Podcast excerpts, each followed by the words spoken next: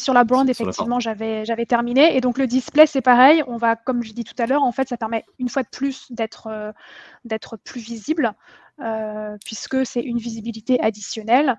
Et là, on va plus travailler sur justement, en fait, l'intérêt du display, c'est vraiment d'aller sur euh, les carrefours d'audience. puisque ça permet en fait de, cibler d'autres, enfin, c'est une autre manière de cibler que le mot-clé et que la zine. Donc en fait, c'est bien de l'utiliser en complément. Et quitte à cibler de la zine et de la catégorie, je conseille de faire comme le sponsor brand, à savoir de travailler uniquement des azines pour lesquels vous savez qui ont déjà converti, pour là encore euh, garder une sorte de rentabilité sur, euh, sur la publicité. Alors juste une question, j'en ai dit tout à l'heure, et tu peux me confirmer si c'est le cas. Le display sponsorisé, c'est extérieur à Amazon, c'est pas sur son site.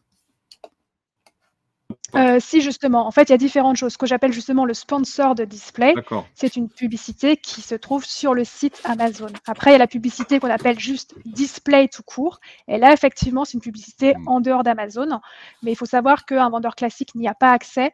Euh, il faut passer par des agences spécialisées qui ont des accords avec Amazon pour avoir accès à ce type de publicité. Mais donc là, je parle bien de la sponsor display qui est accessible à tous les vendeurs via l'interface Amazon au sein même d'Amazon. Ok, parfait. Euh, une question qui doit brûler, euh, enfin que tout le monde euh, se pose depuis le début, je pense.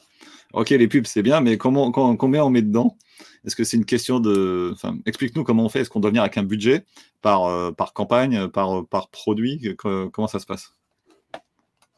Est-ce qu'il faut mettre plus, par exemple, au départ aussi, pour faire connaître son produit? Enfin, Raconte-nous tout. Alors moi, euh, je vais en décevoir beaucoup parce que je n'ai pas de budget type à donner. Euh, moi personnellement, je travaille par rapport à un pourcentage de marge que je suis prête à allouer par produit pour la publicité. Donc effectivement, comme tu disais, quand je suis en phase de lancement, je vais déterminer par exemple que je vais mettre 15% euh, de ma marge en, dépenses publicitaires. Quand je suis sur un produit euh, qui est déjà lancé, eh ben, je vais peut-être être plus qu'à 7 ou 10% par exemple. Donc ça, c'est quelque chose, euh, un calcul que je fais. Et pour information, moi, quand je vais calculer, quand je vais déterminer mon prix de vente, j'ai déjà pris en compte le budget publicitaire que je vais allouer pour ce produit. Donc en gros, le pourcentage que je vais allouer à ce produit. Donc c'est vraiment comme ça que je conseille de travailler pour euh, garder une rentabilité moi, la rentabilité, pour moi, c'est très important. Il ne faut pas oublier qu'on est, euh, qu'on est des entreprises et que la rentabilité, enfin, c'est bien joli de faire du chiffre d'affaires, mais si derrière on ne gagne pas sa vie, ça n'a aucun intérêt. Donc, l'objectif, c'est vraiment de toujours travailler des budgets qui nous permettent de rester rentables.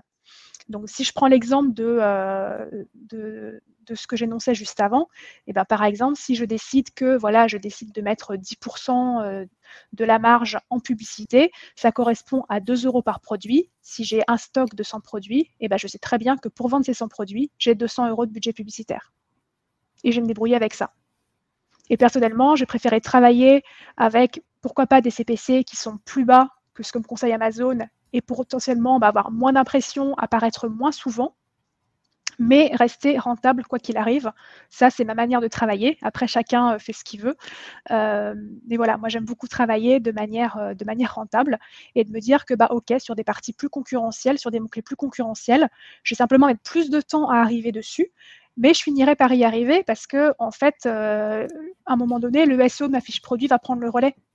Donc, oh, comme Amazon, en fait, te met en avant par rapport à la probabilité que tu vendes et ce qui risque de gagner si tu fais une vente, eh bien, il y a un moment donné, si ta fiche produit est suffisamment puissante, même si ton CPC n'est pas le plus élevé, tu finis par pouvoir apparaître sur des mots-clés euh, qui sont très concurrentiels, même si tu n'as pas le budget pour. Comme je disais tout à l'heure, moi, sur certains mots-clés qui sont extrêmement concurrentiels, j'apparais d'abord en organique avant d'apparaître en ads parce que mon CPC ads n'est pas suffisamment fort pour le mot-clé. Mais comme ma fiche produit est très forte, eh bien, j'apparais en premier en organique. Donc, moi, tant que j'apparais, ça m'est égal. donc, euh, donc, voilà. Donc, comme je disais, euh, calculer son prix de vente euh, en incluant le budget pub si besoin.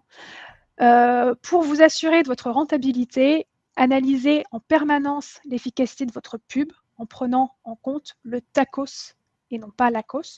Donc, pour rappel, la COS, c'est l'Advertising Cost of Sales et le TACOS, c'est Total Advertising Cost of Sales. En fait, qu'est-ce que ça veut dire?